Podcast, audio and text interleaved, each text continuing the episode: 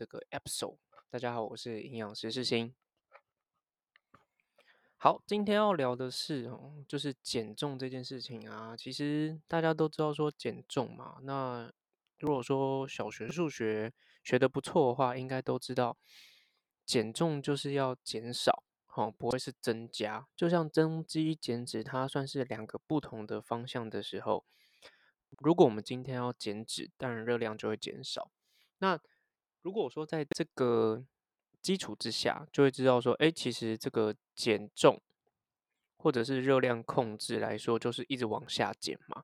那其实有些人或者有些朋友，甚至有些客户，他就说，哎，那我要快速减重，那我就把热量降低，好，尽量去可能降低，那我就可以在短时间内就可以达成我的目标，不是了吗？对不对？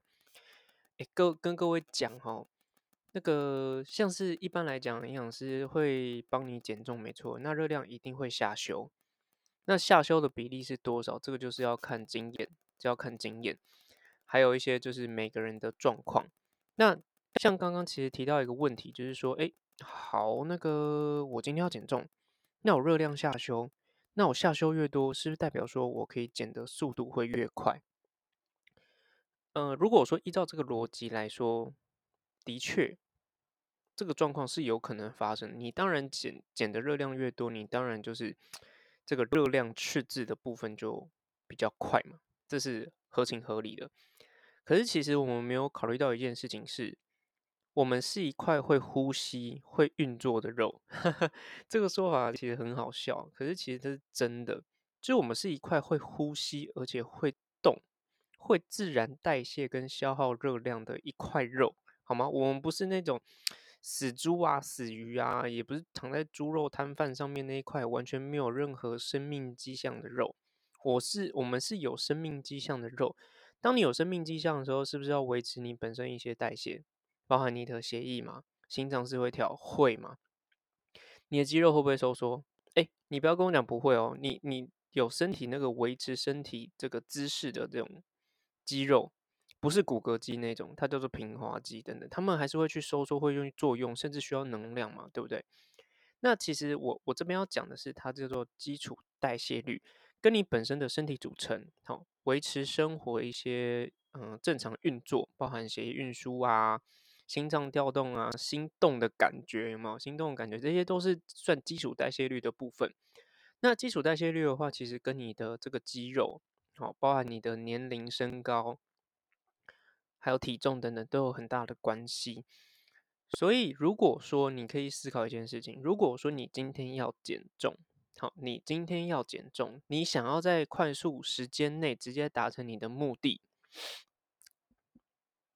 你要去思考一件事情。如果说我把热量减到一个不要不要的，例如说，哎，我真的我原本一天需要两千大卡，可是我今天我说我今天只能摄取一百大卡。你的热量赤字就是一千九，你觉得你会不会瘦？你会不会瘦吗？你到底会还是不会瘦？这这个答案应该很简单，答案是一定会瘦嘛，一定会嘛，因为你热量赤字这么大，你怎么可能不瘦？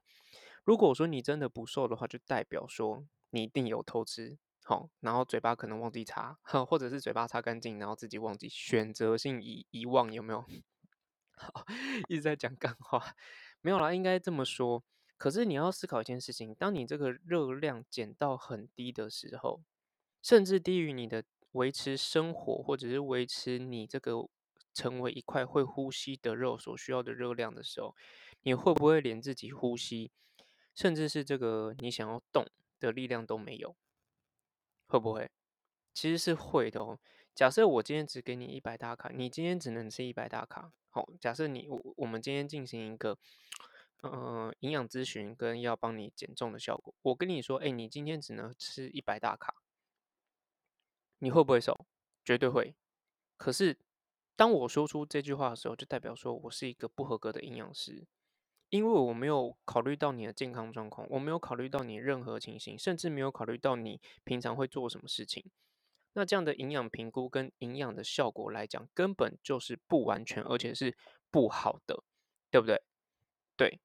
那我我想要讲的是，为什么我们不会使用这种超低热量的控制方式，让让你达到体重控制的效果。要记得一件事情，我们肌肉哦没有训练的时候，它其实是会慢慢慢慢减少的，对吧？就像有些中年或者是老年的人，他们会发生一个叫做 sarcopenia，叫做肌少症的情形，因为他们肌肉没有训练的时候，其实肌肉是会萎缩的，再加上这个营养不良，那它没有足够的能量跟足够的成分，就是蛋白质的部分的时候，它要怎么去增加？没有办法嘛，对不对？这种方式就跟你很像，一样道理。就是如果我说我给你低热量的时候，我给你很低的热量，请问你的肌肉那些要怎么去维持？刚才讲到一个很重要重点哦，你本身当一块呼呼吸的肉，它的热量怎么计算？就跟你的身高、体重、年龄，包括你的肌肉是有很大的关系。所以你有没有想过一个问题是：诶，为什么有些人他很壮，然后他减脂很容易？因为他的基础代谢率就是比你高，因为他肌肉量大嘛。那为什么年轻人就是比这老年人来的好好减重？因为年轻他的代谢快啊，老的人代谢慢嘛。所以你说每个人都可以通用这个超低热量这个控制或者是减重方式吗？我这边会直接 say no，直接是 say no，甚至是每一个要跟我咨询的个案，我都会跟他讲说不要用这种方式。像前阵子我还听到说，哎，有人说我要使用这个蜂糖水减重法，他花了三天到四千，呃，减了三四公斤，甚至更高。他说，哦，真的有效，只能用一次。那当然，你只能喝蜂糖水，然后去减重，拜托不要闹了，好不好？虽然你可能成功了减重，可是你赔掉了什么？是身体的代谢跟整体的状况。所以其实这一集啊，是要特别预录出来，是要跟大家讲说，哎，这个。低热量的减重部分真的不要乱尝试啦，真的那个很危险，好不好？因为之前有人就是用这个超低热量减重方式之后，发现他的减重效果越来越差，而且越来越没力，然后最后他只能放弃，找我来协助处理，就是因为他的代谢已经被打乱了。他使用了这种超低热量控制法之后呢，他就发现，哎，肌肉下降，精神不济，睡眠不好，导致他整个嗯代谢，包含他的工作，包含的他的人际关系，全部都影响到。然后后来就只好请我来帮忙，对，请我来帮忙。然后后来我是先把他的这个基础代谢率跟这个肌肉先建立回来之后，才可以帮他完成之后的减重。他等于说他已经被破坏掉了，一个被破坏掉的系统，必须让他重新。就是这叫做重新开机，才可以让它变更好，对吧？这是嗯，这是一个经验分享给大家了。所以其实啊，这个每个人一定会知道自己的 BMR，就是基础代谢率。那像因为前阵子这个健身风气很旺嘛，每个人都知道自己的 TDEE。那其实网络上都有很多可以算的方式啊，可是到底要精算跟嗯，实际运作这是两码子事，好吧？两码子事。你知道自己的热量，可是问题是你没有办法跟食物去对接，或者是有人帮你看一下食物的状况的时候，你也没有办法去，就是直接使用嘛，对不对？所以这时候我还是建议找一个自己信赖的营养师，请他去帮你会比较好，好不好？对啊，因为如果说你真的使用这个超低热量控制，你达到了减重效果，我跟你讲，这只是短期。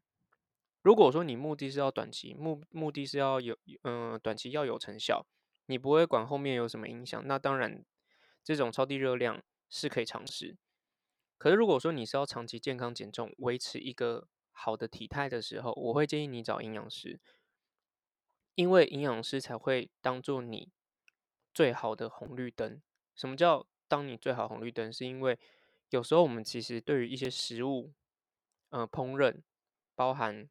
呃，食物的来源、食物的使用都没有那么了解的时候，其实请一个食物的专家或者营养的专家，他可以帮你省掉很多的时间。虽然会多付一点点钱，可是让你在减重上更有效率。老实说，真的是这样。那最后结尾的部分，还是要跟大家讲，超低热量的控制，好，对于减重的方式的确会有效果，因为毕竟就是一个热量赤字的概念。那我会不会推荐使用超低热量减重方式？我这边会直接跟你讲，不会，因为它会让你的基础代谢率，包含你的身体的状况、精神状况全部受到影响。